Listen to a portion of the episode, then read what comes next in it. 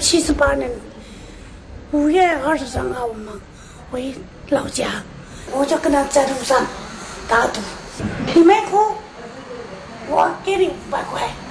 结果他就后来他一哭啊，他一气下到到了家，他说娘，我都快六十岁了，走讲到哪里就哭，讲到哪里就哭。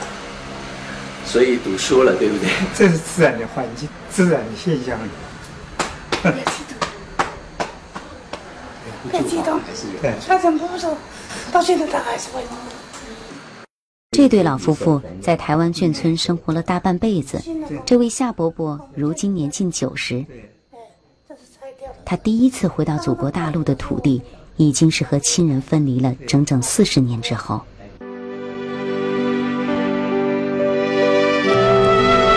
当年前往台湾的国民党军人中，还有很多是年轻小伙子，孤身一人离乡背井。当在眷村的生活安定下来后，离开亲人的他们，自然也想在这里成立一个真正的家庭。因此，当时眷村军人和台湾本地姑娘的联婚，为眷村故事增加了不少有趣的章节。真嫩奶这么漂亮，怎么找的？怎么找的？这么找着，嗯，头找着了，两个胳膊找着了，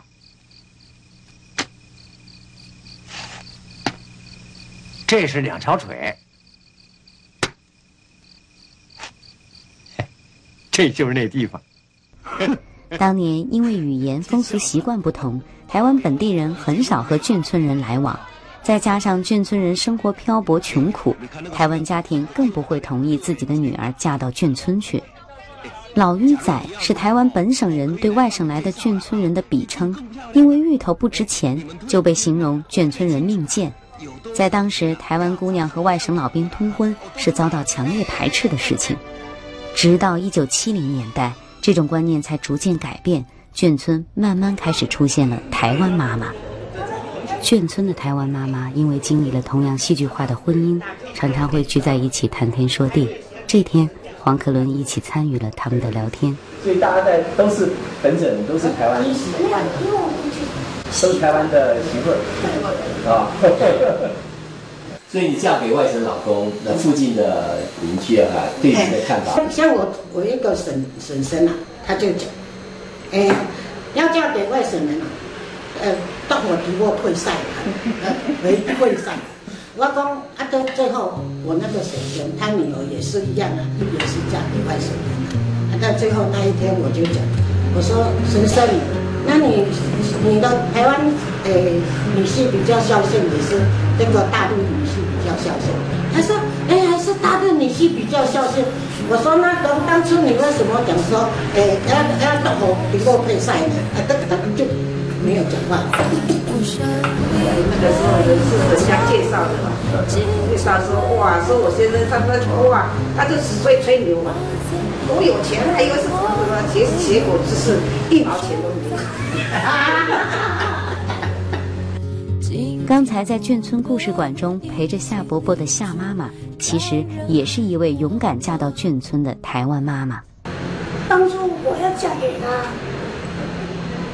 就是革命，革命，等于是革命啊！我爸爸说，你不是过不去。我说我们不需要嫁给外省，干嘛？我为什么嫁给个穷阿兵哥？我我妈妈就我爸爸讲，你要嫁给外省人，两万块，就我说很嫁了，我一起我就好了好了，我就嫁给他。我说这样就跟我妈妈讲，妈妈说，我先生拿六千块钱，他还说了。反正我在家就去跟他顶嘴，我就跟，所以我妈妈就说好吧，六千块钱，然后后来我先生说六千块钱以后结了婚我再给你。我说 啊，你得你你娶老婆是分期付款嘛，就这样子。好，你你有六千五还三千六？三千六。在特殊的环境下，眷村里的故事有苦也有乐。那段艰难的时光成了这些人独一无二的记忆。小小的眷村里汇聚了来自五湖四海、大江南北的军人及眷属，也带来了祖国大陆各省的风土人情和文化。因为眷村房子大多用竹篱笆简陋地围起来，所以眷村文化也被称为竹篱笆文化。它在台湾历史上写下了特殊的一页。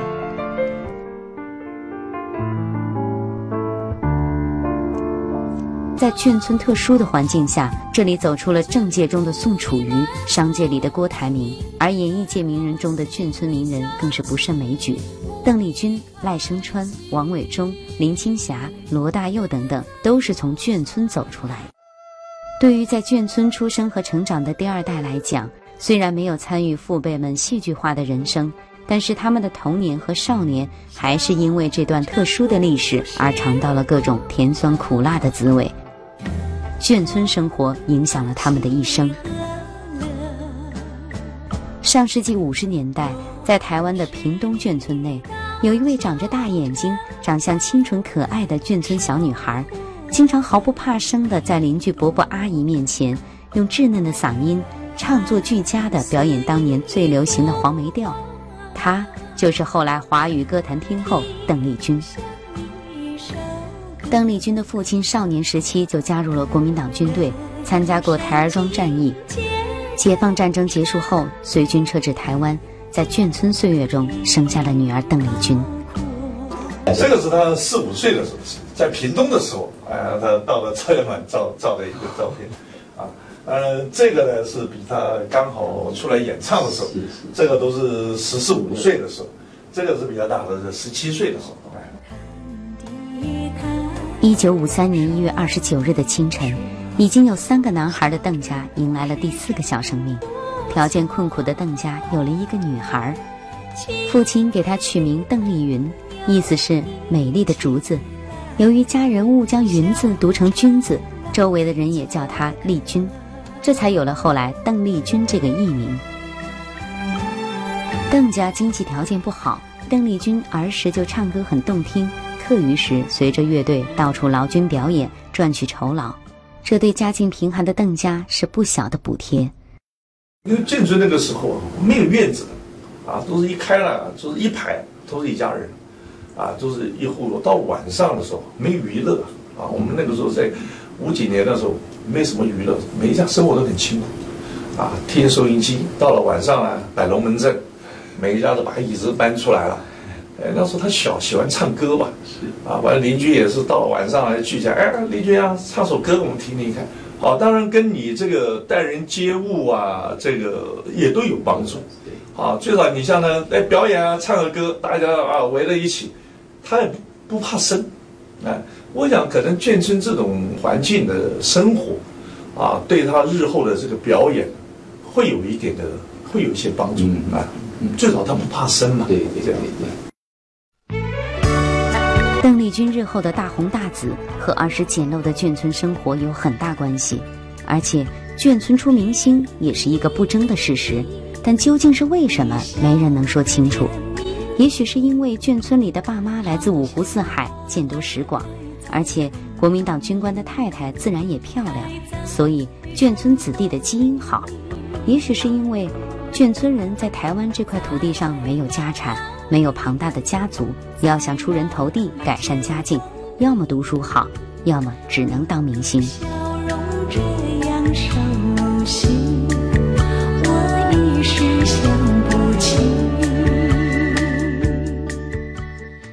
那时候的眷村的父母啊，知道经济的条件很差，可是呢，希望小孩子有出息，所以都很希望小孩能够。只要是念书，都会尽一切的力量让小孩子去念书。书真的念得很不好的的话，很喜欢表演的。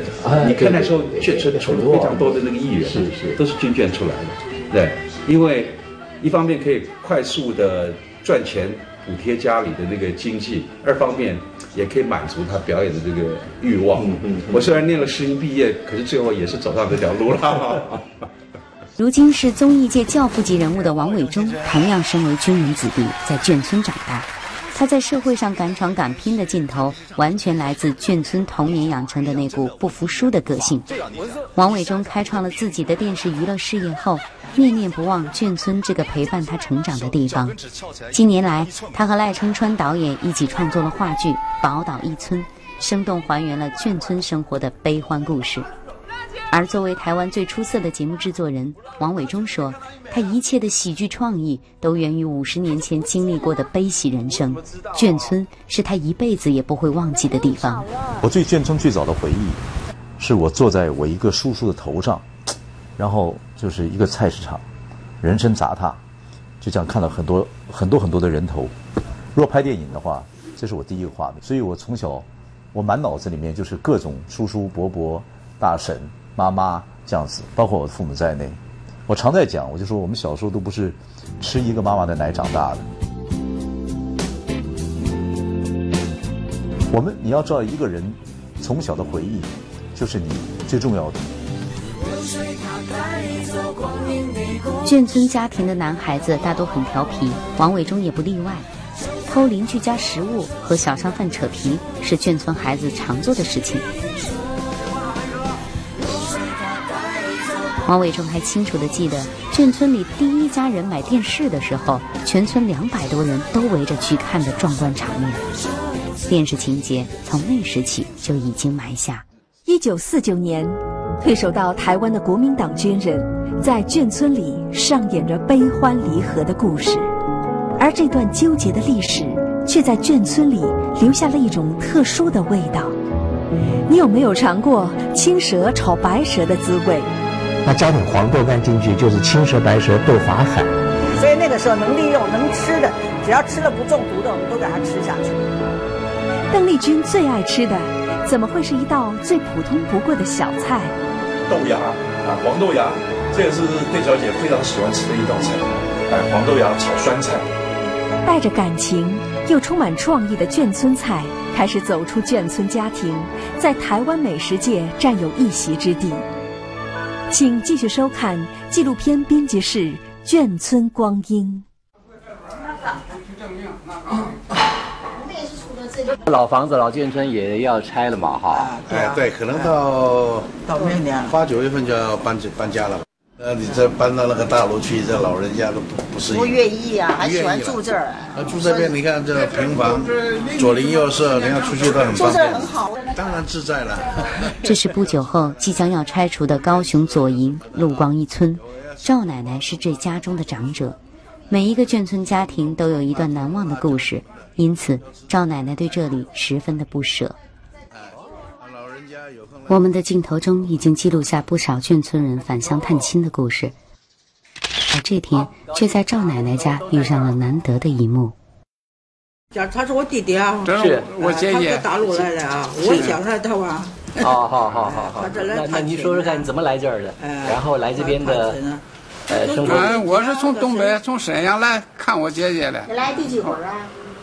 我们第一回，这是第一次来。啊，头一回来。啊，第一次来。我四十年连信都没有，大了就比较好了，没有信。好一点了，不准通信。对啊，那时候谁在哪里都不知道，都不晓得，这个人在不在都不知道。对啊，他也是很小都离开我们家了，姐姐。十几岁都离开家了。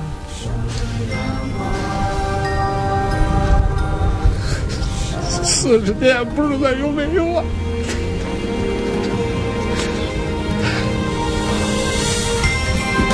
即将被拆除的眷村又迎来了一次亲人重逢，这里不仅寄托着眷村人的回忆和心情，也留下过他们故乡亲人的喜悦和泪水。眷村一开始只是败退到台湾的国民党军人和家属的临时住所，在困难环境中相互扶持，是背井离乡的眷村人的特点。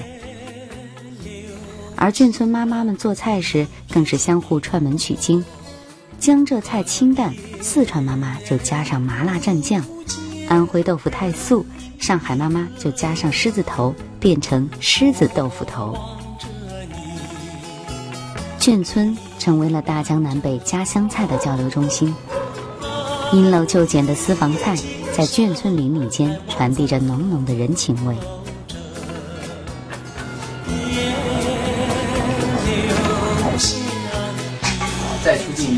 为了一解思乡情愁，当年的眷村妈妈都想要为全家做出记忆中的家乡味。但是在亚热带的宝岛台湾，一些家乡的食材以及调料根本无法获得。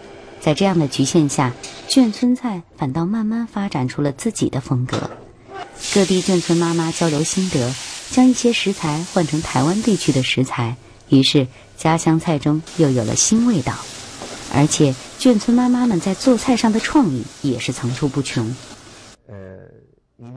台湾电视剧演员出身，后来成为纪录电影制片人的李玉虎，就一直念念不忘眷村母亲的一道拿手菜——青蛇炒白蛇。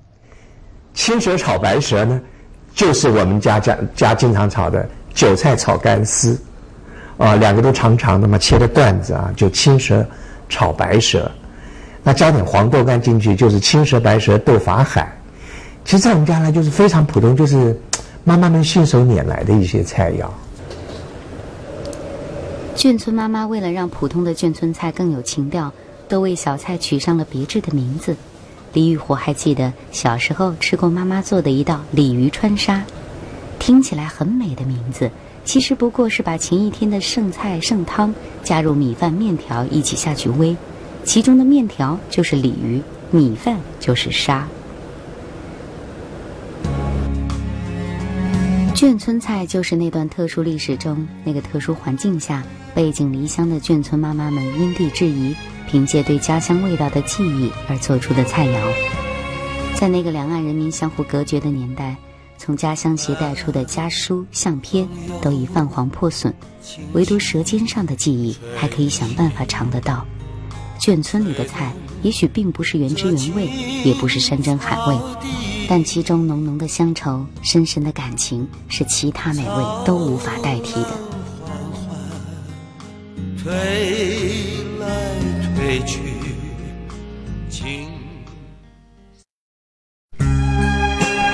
眷村一代吃着眷村菜以解乡愁，而眷村菜对于从眷村走出来的二代，也是离家后最眷恋的家的味道。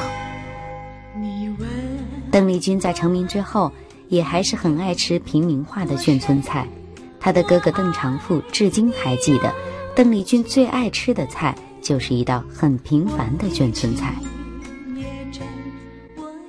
我们那个时候以前眷村生活，我讲很辛苦，都要就是妈妈很难为，啊，她都要想着变法去去去变，啊，我们以前一个空心菜就可以炒两样，叶子炒一盘，梗炒一盘。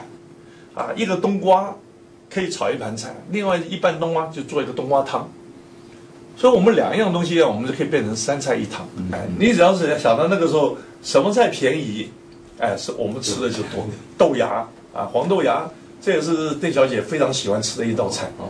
哎，黄豆芽炒酸菜。黄豆芽炒酸菜，食材简单，操作简便，就是当年眷村菜最大的特点。眷村二代都是在穷困的家庭环境中长大，而偏偏是这种价格实惠的眷村菜，造就了他们的成长。今天光临康熙来是了不起的大人物，我们要欢迎的是王伟忠先生的大姐王大姐。打造了许多知名综艺节目，被称为综艺教父的王伟忠，也是吃着眷村菜长大的孩子。日前，王伟忠和姐姐王蓉蓉合作。重新挖掘小时候吃过的各种眷村美食，把舌尖上的眷村回忆写成了书，一出版就非常畅销，而且也引发了台湾地区一股眷村菜的风潮。作为眷村二代，王伟忠姐姐王蓉蓉对眷村菜有着自己的心得。眷村菜不属于八大菜系的任何一个菜，它是什么菜都可以做得出来的菜，然后它是一个让你吃得饱。吃得满足，吃多了还不会腻的菜，这就是我们眷村菜的特色。为什么呢？因为它够咸，够味儿啊！你吃多了不会腻。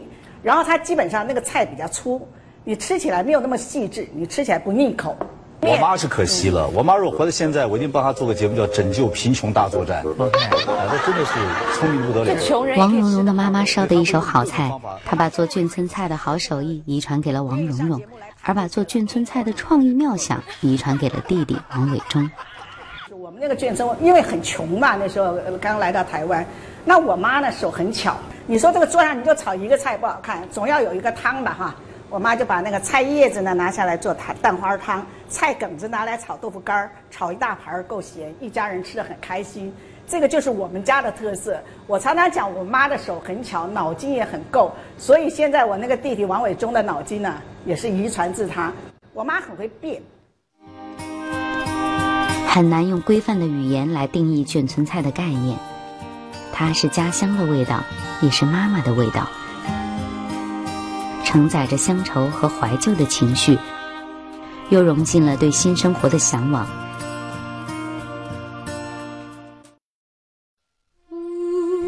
一九四九年，退守到台湾的国民党军队离开了熟悉的故乡与亲人，不得不在台湾这片陌生的土地上生活下去。从踏上台湾码头的那一刻开始，这些军人和对岸的亲人、对岸的生活就做了诀别。但是从小养成的饮食习惯不可能一朝一夕间改变，特别当他们在眷村的生活逐渐安定下来后，能吃上一口家乡的饭菜，是这些思乡的军人最大的夙愿。但是在台湾的新生活不但陌生，而且贫困。在眷村的饮食是许多眷村人提起就心酸的往事。台湾著名导演于堪平创作过《搭错车》《海峡两岸》这样悲情的眷村题材电影，这是因为他从小在眷村生活，而且环境比较艰苦，眷村菜更是他童年苦涩的回忆。搭了那个架子，就是种那个葡萄。葡萄。我妈妈还。葡萄酿葡萄酒，自己酿酿那个葡萄酒。对，眷村其实啊，如果很多人一起吃的，大部分都以面食为主。为什么？面面食比较容易分，不管是面条，对，呃，好比大卤面就是一大堆，把那个面煮了之后就就可以很多人共享的。饼也是大家都可以分的。我们家本来六个小孩，六六个小孩。讲不好听就是穷，没没钱。我哥去念军校，结果军校毕业了之后，后来炸死了。我我一个弟弟，在我我我一岁多的时候，我弟弟就出生了。那个弟弟呢，就被人家领养了，叫小孩太多了。然后我的小我的小学的印象里面，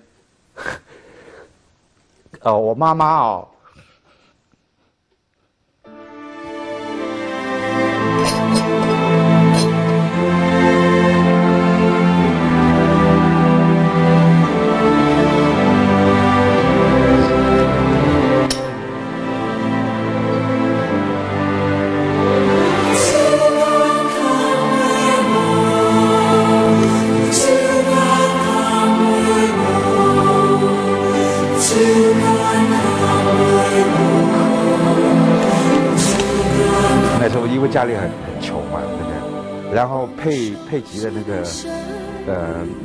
什么都不够小孩吃的，对。然后家里没有东西吃啊，我妈妈跟我姐姐借了五毛钱而已，买空心菜，我靠！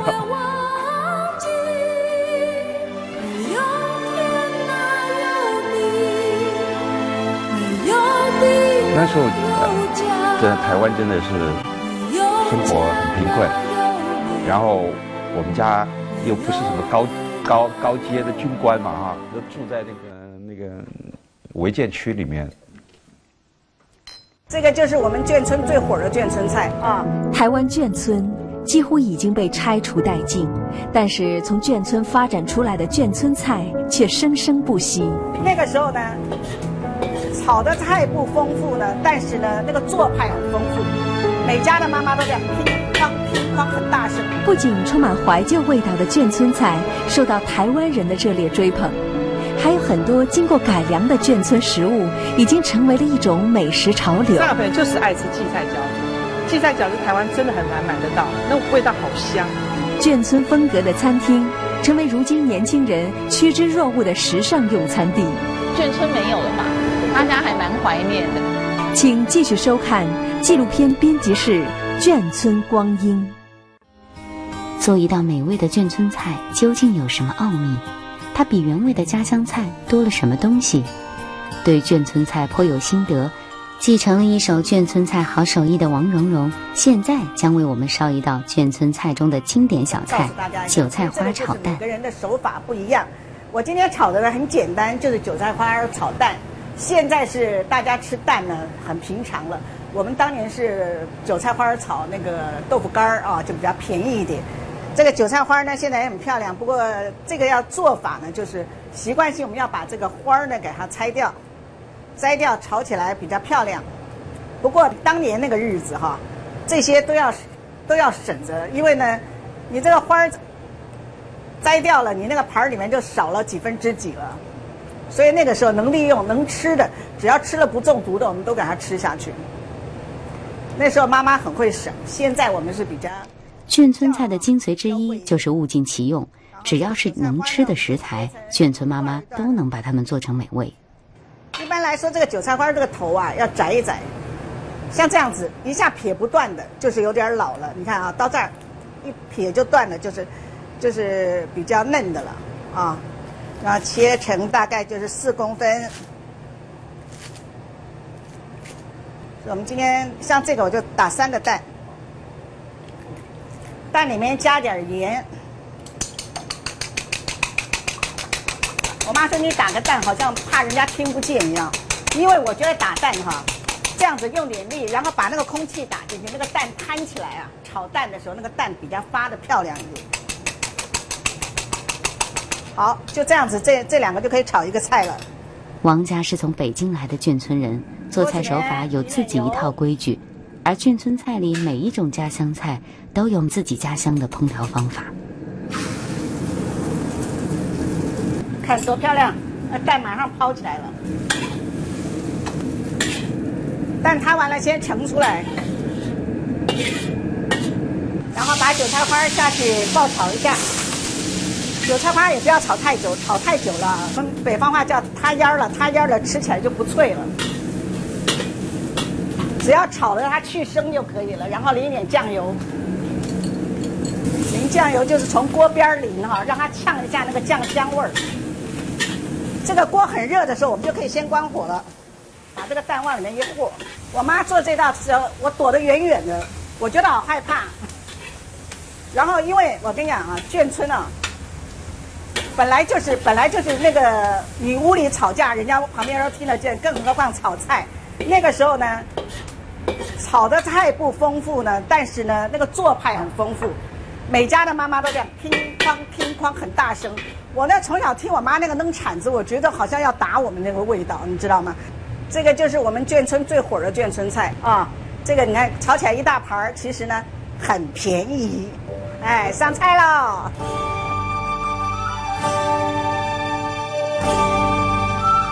当年眷村人家开火做菜是最热闹的时候，各家各户的厨房里代表着各地各省的菜系。那些汇集在一起的香味，真是别开生面。眷村菜在台湾的流行，也是人们对那个淳朴年代的一种集体怀旧。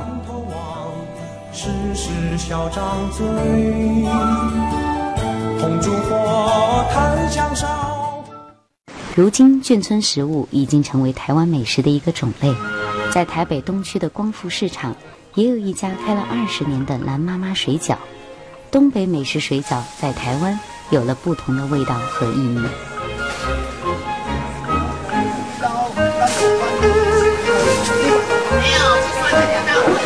曾经有一个小姐，她她每次来都跟我讲说，吃你们家水饺她会哭，她会感动的想哭，因为她父亲过世了。她说，她她寻遍各地方的那个水饺，她没有感受。他说吃我们家水饺，他就就吃到他父亲的味道。水饺店老板蓝妈妈在眷村生活，所以深知离乡背景眷村人的心情。她卖的水饺坚持纯手工制作，因为这才是眷村妈妈的味道。每一颗水饺都是她亲手包，十多种的眷村味道馅料都是从山东来台湾的蓝爸爸传给了蓝妈妈。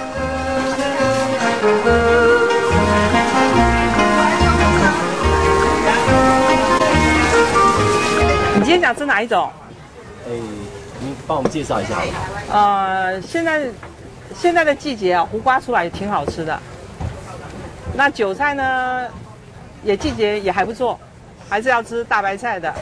四季豆其实口感超好的，家里是什么人要吃？山东口味的。山东口味的话，那就是四季豆、大白菜、韭黄、花束韭菜这四种那个外省人最爱。哎，蓝妈妈，哎，我过天有个上海朋友会来，哎，我请他吃。上海朋友啊，上海朋友就是爱吃荠菜饺子。荠菜饺子台湾真的很难买得到，那味道好香，就是一种怀念的一个味道的。家乡味哎，很香，对。尽管离乡背井多年，但自己家乡的味道是这辈子都不会忘记的。眷村菜延续着眷村人对家乡的怀念，眷村菜的美味是因为做的人都用尽了感情。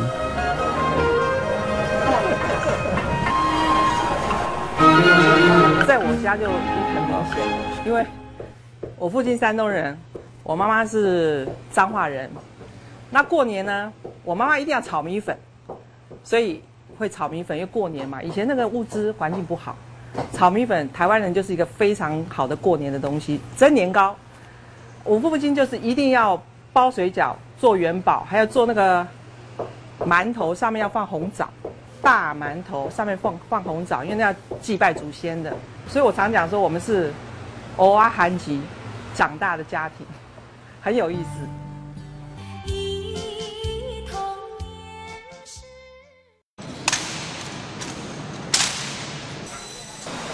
如今位于台北中正纪念堂附近的南门市场，就是远近知名的眷村菜大本营。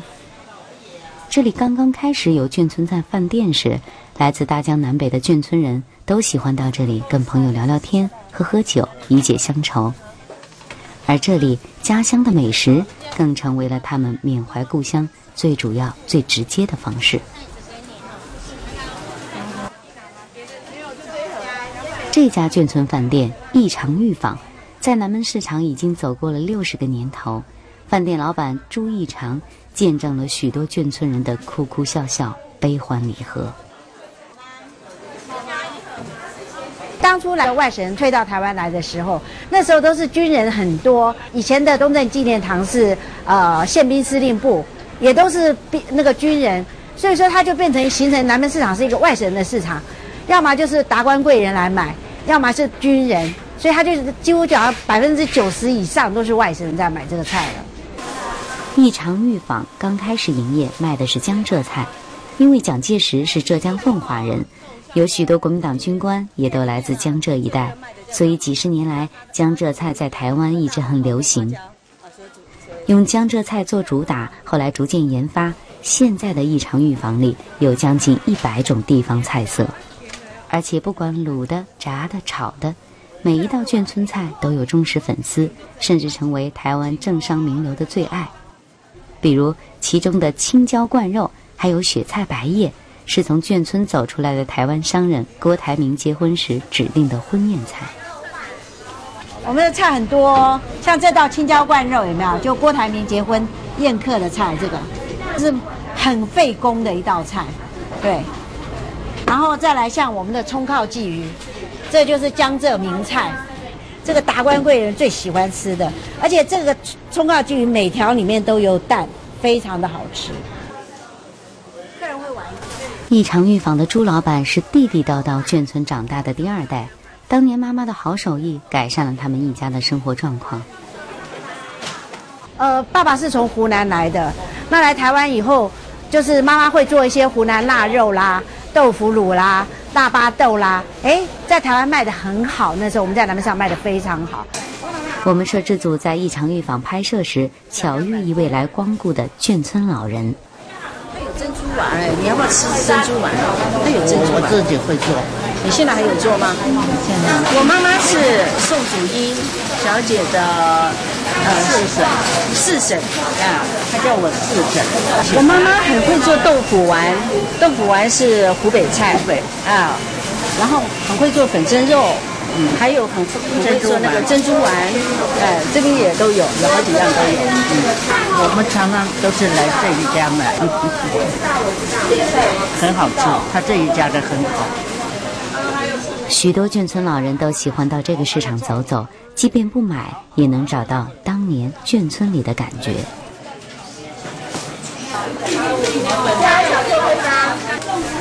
一场预访如今在台湾的人气十分火爆，他已经在台湾网络票选的天下第一摊中当选了第一名。这个卖着平民菜色的小摊，如今进驻了许多高端商场。但是朱老板对眷村菜的定位还是草根情节，从不曾改变。其实我觉得所谓的眷村菜哈，应该讲说是大锅菜。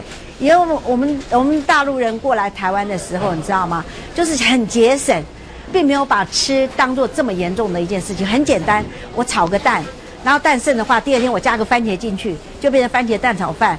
所以眷村菜严格说起来是简单平实的。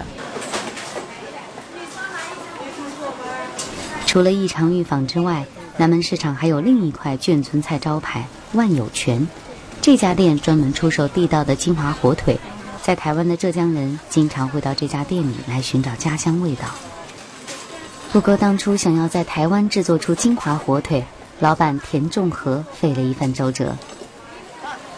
因为我的父亲的籍贯是浙江省东阳县，那这个地方呢，就是金华火腿的大概是一个原始产地了。记得我父亲跟我叔叔哈到台湾之后啊，做了几次都不成功。他们想说这个这里太热了，环境跟家乡不一样，所以他们就异想天开，就是说想到阿里山去做。结果就在嘉义买了猪肉，坐小火车上阿里山，还没到阿里山，肉就全部臭掉了。后来两个人走投无路，从阿里山下到嘉义市的时候，在街上逛街，无意中碰到日本人留下来的冷藏库、冷冻库。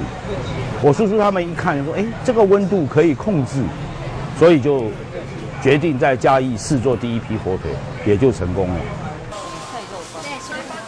为了做出地道的家乡味，田家人这种执着的傻劲背后，其实就是那股浓厚的思乡情结。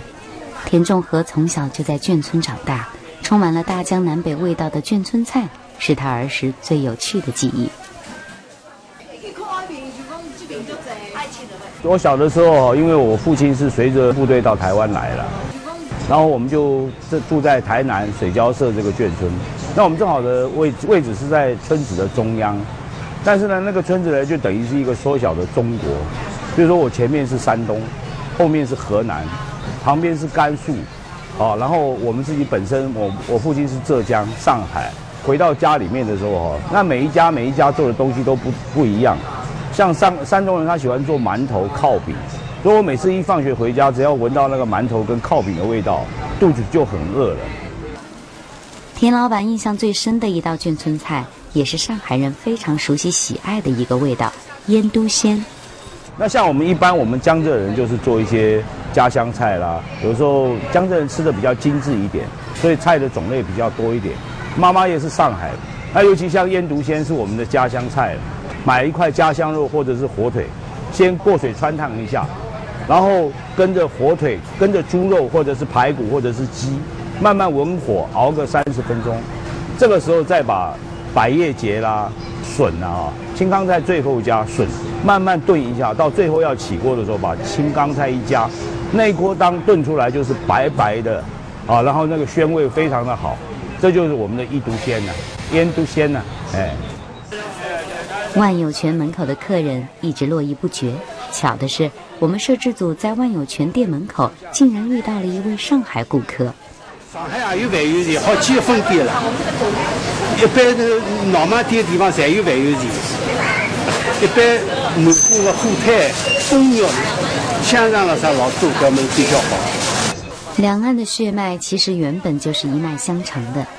这家小店至今还保存着当初从上海南京路万有泉店里带来的做火腿工具。当初带来的时候，这一把斧头大概有七公斤重，那目前大概只剩下约五公斤啊。所以随着岁月的消耗，哈，它因为每次磨、每次磨、每次粘，它就渐渐的损耗掉了。这个乐斧啊，就是在兵器谱里面，它是属于黑旋风使用的板斧，老的师傅哈可以很精确的，就是粘出来这个火腿要几斤几两，大概八九不离十了，就是一刀下去就 OK 的了。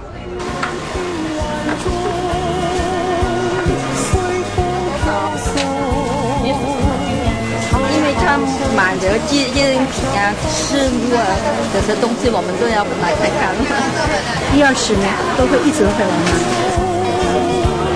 南门市场汇集了形形色色的眷村菜，也汇集了四面八方的思乡情结。到这里来，能感受故乡的气息，当然更能吃到祖国大江南北的美味。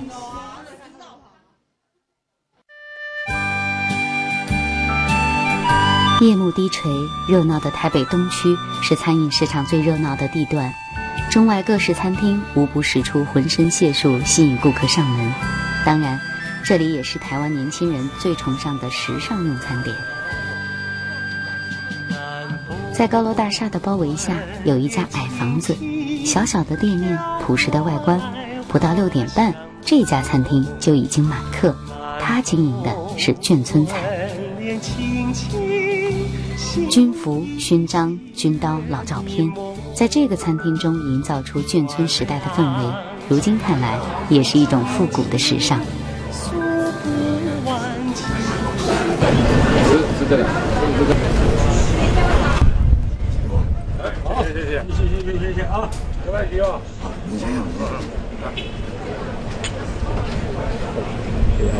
生意为什么那么好？应该是说眷村没有了吧？大家还蛮怀念的。那有一些年轻人，他们大概都是朋友带朋友来，有的都是，比如说第三代了，哦，有的可能小的时候还有还有过这种眷村的生活。眷村菜不仅让台湾年轻人记住了温暖的老时光，更让他们真切地感受到了两岸血脉相连的味道。这种味道见证了一段特殊的历史。更是海峡两岸同是一家人最好的证据。我俩临别依依，愿太阳快升东。我俩临别依依，要相见在梦中。